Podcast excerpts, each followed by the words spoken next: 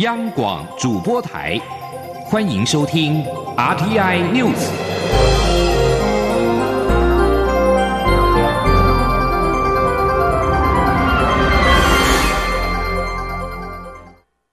各位好，我是主播王玉伟，欢迎收听这节央广主播台提供给您的 RTI News。今天是二零二零年十月七号，新闻首先带您关注。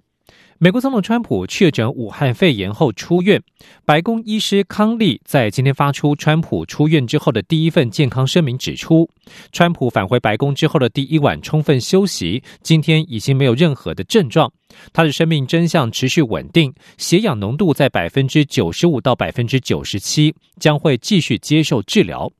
川普在二号确诊之后，两度出现血氧浓度偏低的现象，曾经施打抗病毒药物瑞德西韦，同时继续接受类固醇药物地塞米松的治疗。而川普返回白宫第一天，一个上午就发出十二条推文，其中一条因为将武汉肺炎与流感做错误的对比，遭到推特贴上警示标签。他在另一条推文当中则表示，期待十五号在迈阿密的第二场总统辩论。同时，川普在今天暂停与民主党国会议员协商疫情纾困法案，表示要等到大选之后再恢复协商。美国股市因此闻声大跌，道琼工业指数中场下挫了三百七十五点，以两万七千七百七十二点作收。标准普尔五百指数下跌四十七点，收在三千三百六十点，而科技股纳斯达克指数下滑了一百七十七点，收在一万一千一百五十四点。美国联准会主席鲍尔稍早在商业会议警告，受到疫情重创，美国如果未能提供进一步的纾困，将导致复苏疲弱，为家庭和企业制造带来不必要的困苦。而针对美国总统川普染疫与总统大选之间的关联，台湾智库副执行长董思琪在六号受访表示，川普染疫让支持他的人更加支持，反对他的人更加反对。相信川普也注意到了这样的现象，所以立刻呼吁支持者踊跃投票，并且规划进行大规模的群众动员。政治大学名誉教授丁树范认为，染疫事件会让支持者继续支持，不支持的还是不支持，基本上对于选举不会造成太大的影响。前记者王兆坤的采访报道：美国总统川普染疫住院四天后出院，竞选阵营表示他将准备参加第二场电视辩论。台湾智库副执行长董思琪表示，目前可看到染疫事件造成的结果。就是让川普的支持者更支持，反对者更反对。因此，美国总统大选接下来的观察重点将是辩论会的内容以及支持者的投票意愿。董思琪说：“第一个重点是在于这个接下来十五号的这一个总统大选辩论，第二次辩论之中会擦出什么火花。”第二个是在呃，川普染疫康复之后，他会开始进行大规模群众的动员，那同时会踊跃的希望这一个群众呃支持者出来投票。那接下来投票率的多寡会变成我们观察美国呃总统选举的一个重点。多数民调呈现拜登领先川普，但董思琪认为，有鉴于二零一六年美国总统选举结果与选前民调的落差，因此这方面的关注焦点要放在摇摆州的状况。包括农产品是否持续出口，以及就业人口是否继续增加。正大名誉教授丁树范受访表示，川普染疫事件不会影响美国总统大选，要支持他的就是支持，不支持他的还是不支持。毕竟选举进行到最后阶段，都只是在强化各自阵营的既有立场。中央广播电台记者王兆坤台北采访报道。继续关注外交动态。中国常驻联合国代表在联合国大会第三委员会代表二十六国发言，批评美国等西方国家人权问题。这二十六个国家当中，包括了尼加拉瓜、圣文森以及格瑞纳丁这两个我国友邦。外交部发言人欧江安六号对此回应表示，我国与尼加拉瓜、圣文森两个国家邦谊稳固友好。欧江安指出，尼加拉瓜圣文森长期坚定支持台湾参与国际组织，例如今年尼国总统奥蒂加、副总统穆利优训令该国外长孟卡达致函联合国秘书长，表达尼国政府坚定支持台湾参与联合国及其专门机构。孟卡达并且接续在九月份的联合国成立七十五周年高阶会议以及联大总辩论时发言挺台。至于盛文森，除了总理龚萨福在联大总辩论为我仗义直言之外，该国政府同时也与其他友邦联名致函联合国秘书长，坚定支持台湾的国际参与。欧江安强调，台湾与尼加拉瓜、圣文森两个友邦在工卫、农牧、民生基础建设等领域的合作交流密切，成果丰硕，广受当地民众的肯定。我国将与友邦持续合作，为人民创造最大福祉。而在两岸焦点方面，洪秀柱应海峡两岸青年发展论坛组委会之邀请，将出席第三届海峡两岸青年发展论坛，预计九号出发，十四号返台。外界推测可能与中国国台办主任刘杰一会面。陆委会在六号提醒，与陆方交流时应注意社会观感，恪遵法令。陆委会发出声明表示，中共历来借由拉拢台湾各界人士，发表迎合中共统战的言论，企图推进对台统一的政治图谋。而陆委会已经多次呼吁民众团体切勿轻易相信中共的统战语言，并且应当了解当前两岸关系复杂敏感，与陆方交流应留意社会观感，并且恪遵两岸条例。陆委会进一步强调，与会人员不得以任何形式参加陆方倡议或是推动涉及民主协商及一国两制等的相关活动。如果有涉及违反法令的情况，主管机关将会依法处理。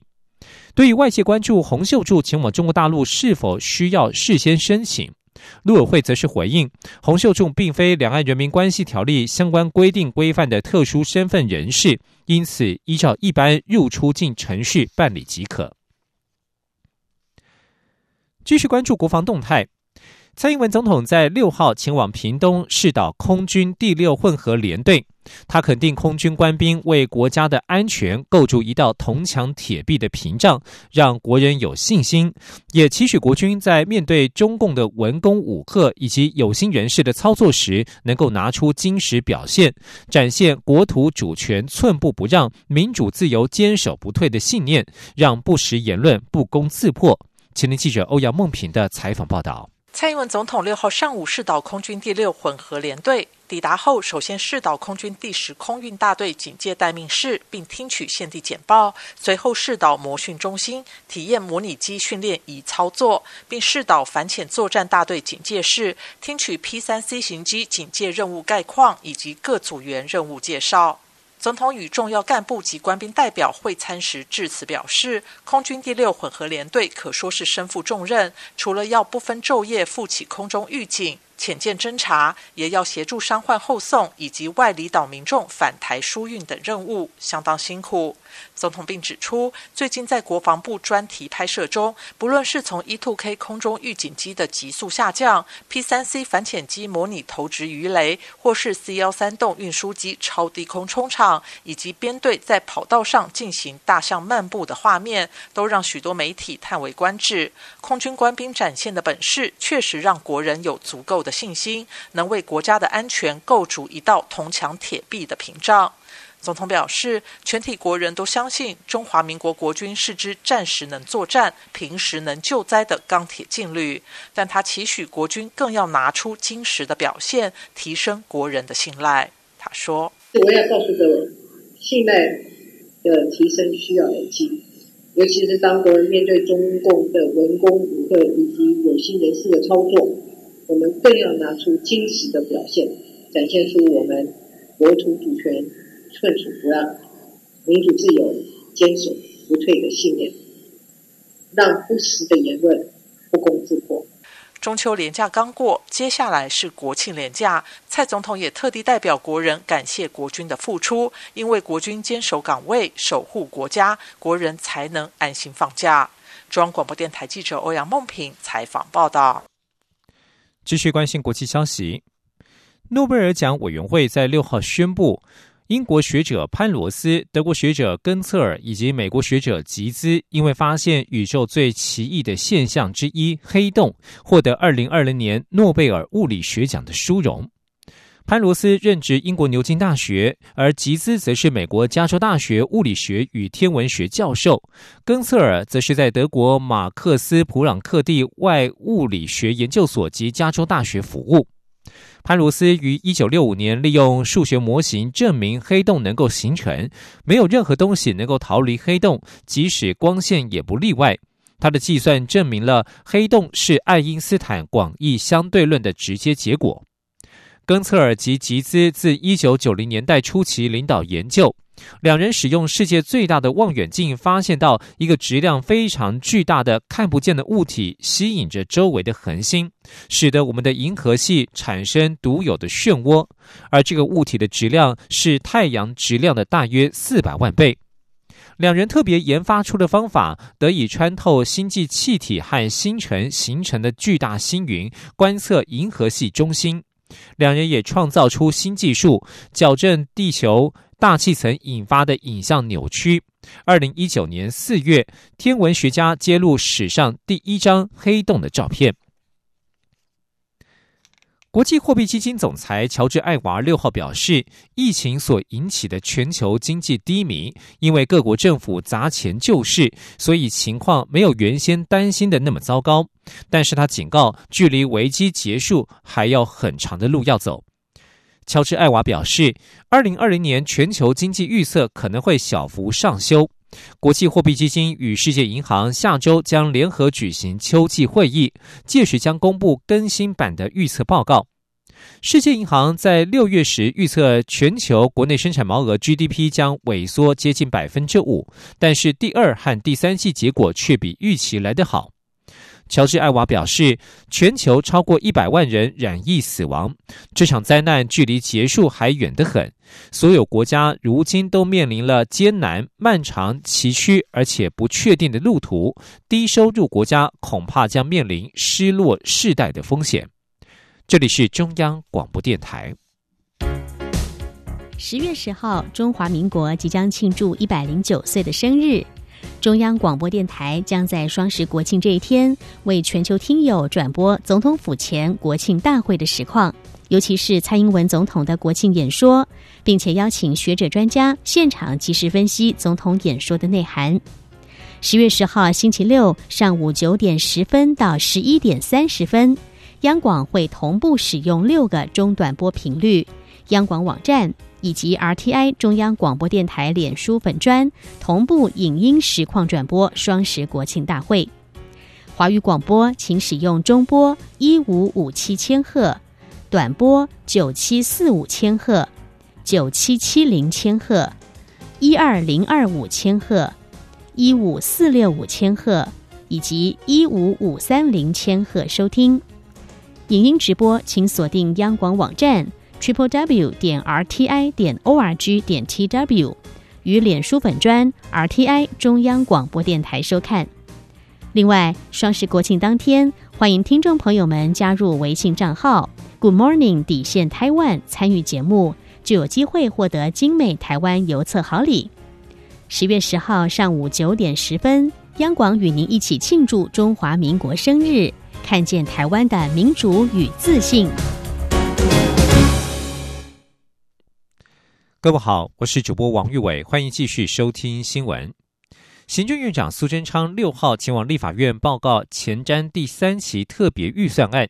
针对多名立委质疑轨道建设的经费大幅降低，行政院长苏贞昌表示，因为轨道建设整体期程甚长，编列经费的高峰期多半落在施工的中后段。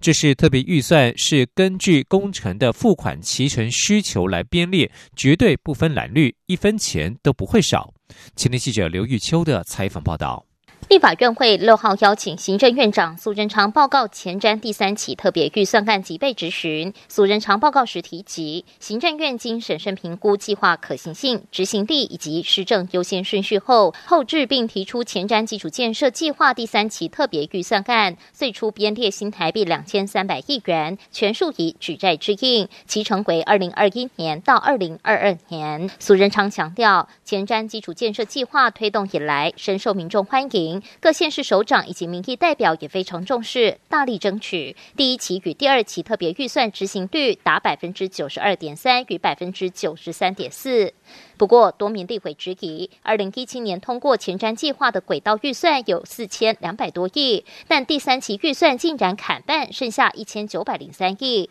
苏贞昌在报告时表示，由于轨道建设整体期程甚长，从可行性研究开始，历经规划、发包、动工到完完工。动辄要十多年，经费编列高峰期多落在施工中后段，会视实际进度妥实编列，持续推动。苏仁昌在接受国民党立委洪孟凯质询时，也一再强调，建设不分蓝绿，但有时候绿营执政的时候进度会比较快，只要是行政院核定的预算，未来都会依进度编列，进度到哪就编到哪，一毛钱都不会少。因为轨道建设期程会比较长，我刚才讲的还是前段，等到核定以后，还要细部计划，还要土地征收才能开工。这个开工以后还要依进度，而用钱最高峰就在施工的中后期。这个有经验的执政者相当清楚，有经验执政者相当清楚，我就是有经验。对啊，没错笨。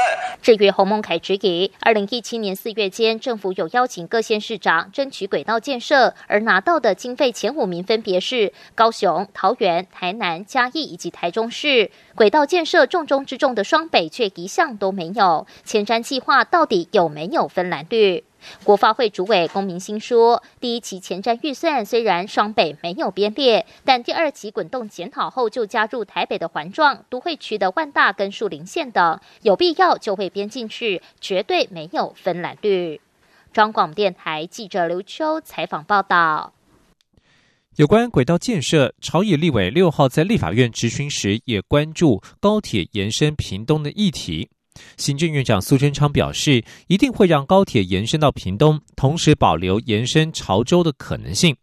苏贞昌表示，高铁延伸屏东的可行性评估已经由交通部送到行政院，未来新增编列一亿元的预算，将用于规划路网、车站以及周边的土地开发使用。继续关注农业焦点。台湾明年一月一号正式开放含有莱克多巴胺的美国猪肉进口。为了力抗来自美猪，农委会甄选台湾猪识别标章，六号结果出炉。台湾猪识别标章预计从今年十一月开始受理餐饮和各通路业者申请。一旦贴上标章，业者就必须全面使用台湾猪。如果使用进口猪肉，就是违法。依食品安全卫生管理法，最高可处新台币四百万元。前年记者郑祥云、陈林信宏的采访报道。为鼓励餐饮业者使用国产猪肉，并和进口猪肉区隔，农委会委请中央畜产会举办台湾猪识别标章征选，短短七天报名时间，递件作品达两千三百五十四件。蔡英文总统也特别在脸书号召，吸引七万八千票次的网络投票。农委会六号揭晓结果，由从事商业设计的林立勋胜出。林立勋说：“这整个圆形就像金色。”的设计是代表台湾猪的优良品质走向国际，里面那个微笑的标志是代表吃了以后心情非常的幸福，绿色代表安全品质没有问题，大家都爱用台湾猪。台湾猪识别标章预计十一月开始受理餐饮和各通路业者申请，并将分阶段办理。第一阶段提供有商业登记或税籍登记的餐饮业者，第二阶段则是没有商业登记或税籍登记的业者。农委会主委陈吉仲也呼吁业者踊跃申请，支持国产猪肉。陈吉仲说：“明年一月一号开始，那国外的含莱克多巴胺的猪肉可以开始开放进口。”但是为了确保让所有的消费者有更多的选择，所以我们有针对全国只要餐饮场所跟交易场所有使用国产猪的，那我们希望他们都来申请。中央畜产会执行长王忠树表示，一旦贴上标章，业者就必须全面使用台湾猪，如果使用进口猪肉就是违法。依食品安全卫生管理法，最高可处新台币四百万。张贴这个国产标章的标示以后呢，它，但是它并没有依照我们使用的标章的一个规定，使用到进口猪肉，那就是依照食安法的规定，就是标示不符，那可以依照食安法来做一定的处分。根据农委会的统计，全台使用猪肉的通路和商家高达十二万家。第一阶段预计会有一万多家申请。农委会一旦核发标章，店家就必须主动申报进货异动的情况。农委会也会进行比对，并配合卫福部进行稽查。中央广播电台记者郑祥云、陈林信宏采访报道。今年中秋节连假，国道五号意外未重演今年端午连假塞爆三十二小时的噩梦，而且车流意外的顺畅，收假当天甚至提前结束高承载管制。对此，高速公路局六号分析指出，这一次在假期前两天采取的两项新制颇具成效，包括了封闭石定及平林匝道，并且提前一小时实施南下高承载管制。因此，接下来的国庆假期也将比照实施。前天，央广记者吴丽君的采访报道。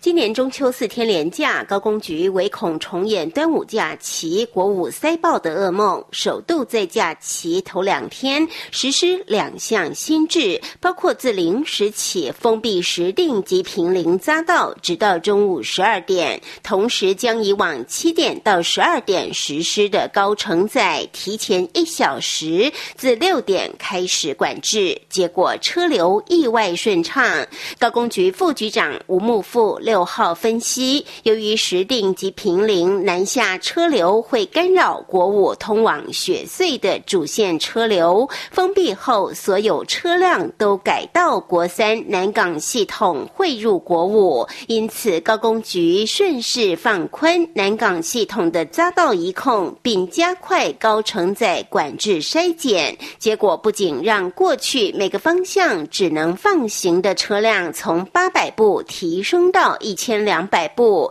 也让回堵长度减半。吴木富说：“所以每一个方向都可以进来一千两百部车，因此我们在国道三号也没有发生要排队进国五的时候回堵的状态。虽然有回堵，大概也都是在外侧车道。那端午节最严重，北上能够回堵到新店交流道。那这一次北上回堵最长也不过五公里，那南下只有二点五公里，比端午节的五公里都还缩短。所以看得出来，就是说这样的一个匝道封闭。”跟高层在管制提前。是有发挥它一定的效果。至于国五北上部分，高工局也将平常周日北上十五点到二十点实施的高承载管制，于中秋假期后两天扩大至十四点到二十一点。因此，相较今年端午，不仅拥塞时段缩短，拥塞路段也缩减，更让收假当天北上的高承载管制提前到。十八点半结束。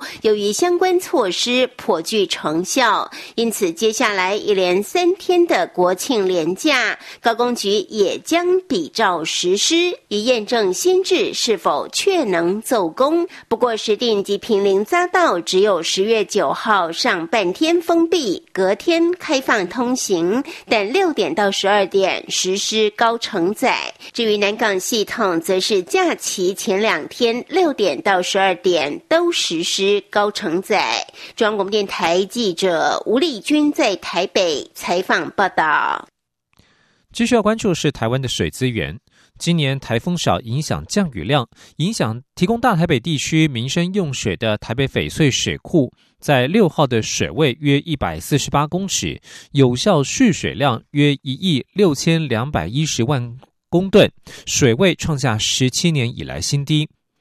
台北翡翠水库管理局副局长李廷李延才指出，依照中央气象局未来三个月的天气展望，降雨机会仍然偏少。保守推估，翡翠水库十月的水位下旬将会达到下限水位，届时将评估启动第一阶段限水，也就是夜间减压供水。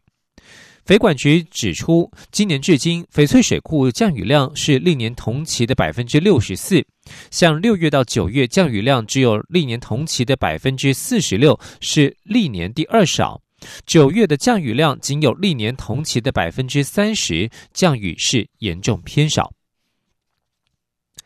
财经消息：台湾微软在六号宣布，微软新创加速器自二零一九年成立以来，共共累计培育三十二家新创团队，获得创投企业共新台币三亿八千万元的资金挹注，其中更有七家新创公司已经成为微软的全球合作伙伴，后续将协助政府打造台湾新创国家队，进军国际市场。前天记者杨文军的采访报道。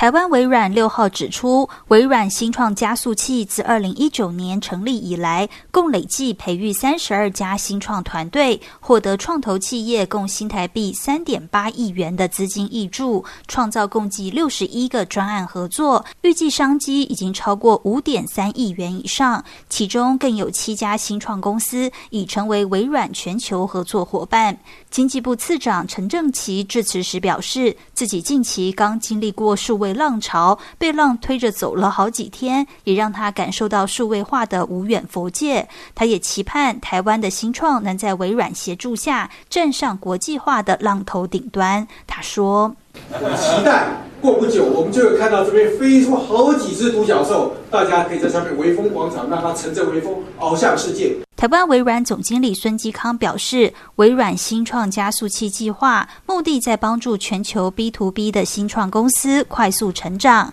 目前已经有一百四十多个国家的新创团队，透过微软技术和资源串联全球企业，帮助全球新创公司创造超过十亿美金的销售机会。微软新创加速器第二期 Demo Day 更成功促成一百零一家国内外企业参与，促进台湾在云端、AI 技术发展、金融科技、智慧工厂、智慧零售和五 G 工业物联网等多项产业领域发展，加速数位转型和智能的跨业合作。微软也提到，在经济部大力支持下，微软将与国发基金管理委员会、外贸协会及国立政治大学金融科技研究中心合作，助政府打造台湾新创国家队，将台湾新创实力推进国际市场。中央广播电台记者杨文君台北采访报道。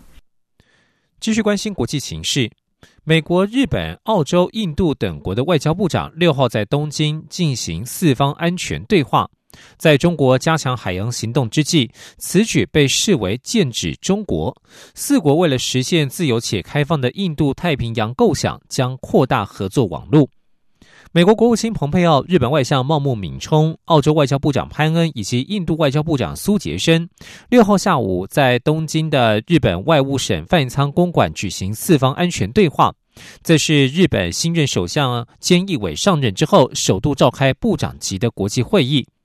主持会议的茂木一开始表示，近年来在各种领域既有的国际秩序受到挑战，在二零一九年冠状病毒疾病疫情蔓延之际，这样的趋势更加快速。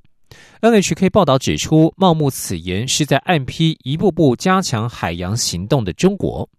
而美国国务卿蓬佩奥在接受 NHK 专访时则表示，他是为了确认印太自由开放且依法统治，还有大家都反对中国共产党所带来的威胁而来。他表示，这样的课题不仅是美日澳印这四国，而是需要东南亚国家协会等区域全体一起团结对抗。在这一场四方安全对话上，与会者都同意要加强团结，以实现基于法治、自由且开放的印太构想，并且同意将合作网络扩及更多国家。这项安全会议今后将定期举行。此外，在网络安全、优质的基础建设等领域，四国外长都同意更进一步进行具有实践性的合作。新闻最后带您提供科技界的重要讯息。苹果公司在今今天宣布，将于当地时间十三号上午十点，台湾时间十四号凌晨一点举行特别活动。大多数的分析师都认为，这项新品发表会将会推出具有五 G 能力的新款 iPhone。依据邀请函，本次的主题为 High Speed，五 G 版的 iPhone 十二呼之欲出。苹果公司上个月十五号曾经举行新品发表会，推出新款的 Apple Watch 以及 iPad，但是没有公布新款的 iPhone。市场揣测，苹果在十三号的发表会可能会推出新版的 iPhone，并且可能最快在十六号开始预购。以上新闻由王玉伟编辑播报，这里是中央广播电台台湾之音。